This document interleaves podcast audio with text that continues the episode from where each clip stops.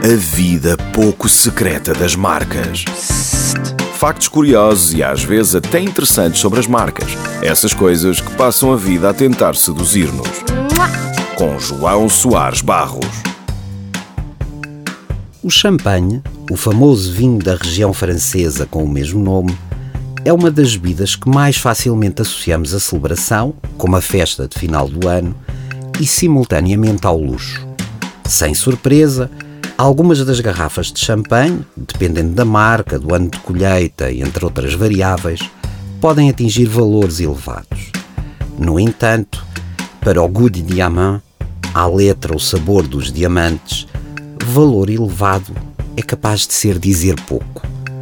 A marca tem um preço médio que ronda os 1,6 milhões de euros. E sim, engasguei-me, mas não me enganei. Aliás, a edição de 2013 foi vendida por cerca de 1,8 milhões de euros. A revista Versa fez as contas e um copo deste champanhe custará cerca de 328 mil euros. O preço explica-se em parte pela embalagem.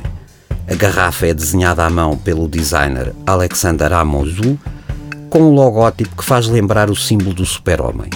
O rótulo é feito de ouro branco maciço e encostado com um diamante branco de 19 quilates. Também em ouro branco é a etiqueta na qual é gravado o nome do abastado comprador. Abastado em termos financeiros, claro. Eh, em termos de bom senso, recuso-me a fazer qualquer análise. A vida pouco secreta das marcas. Na radar.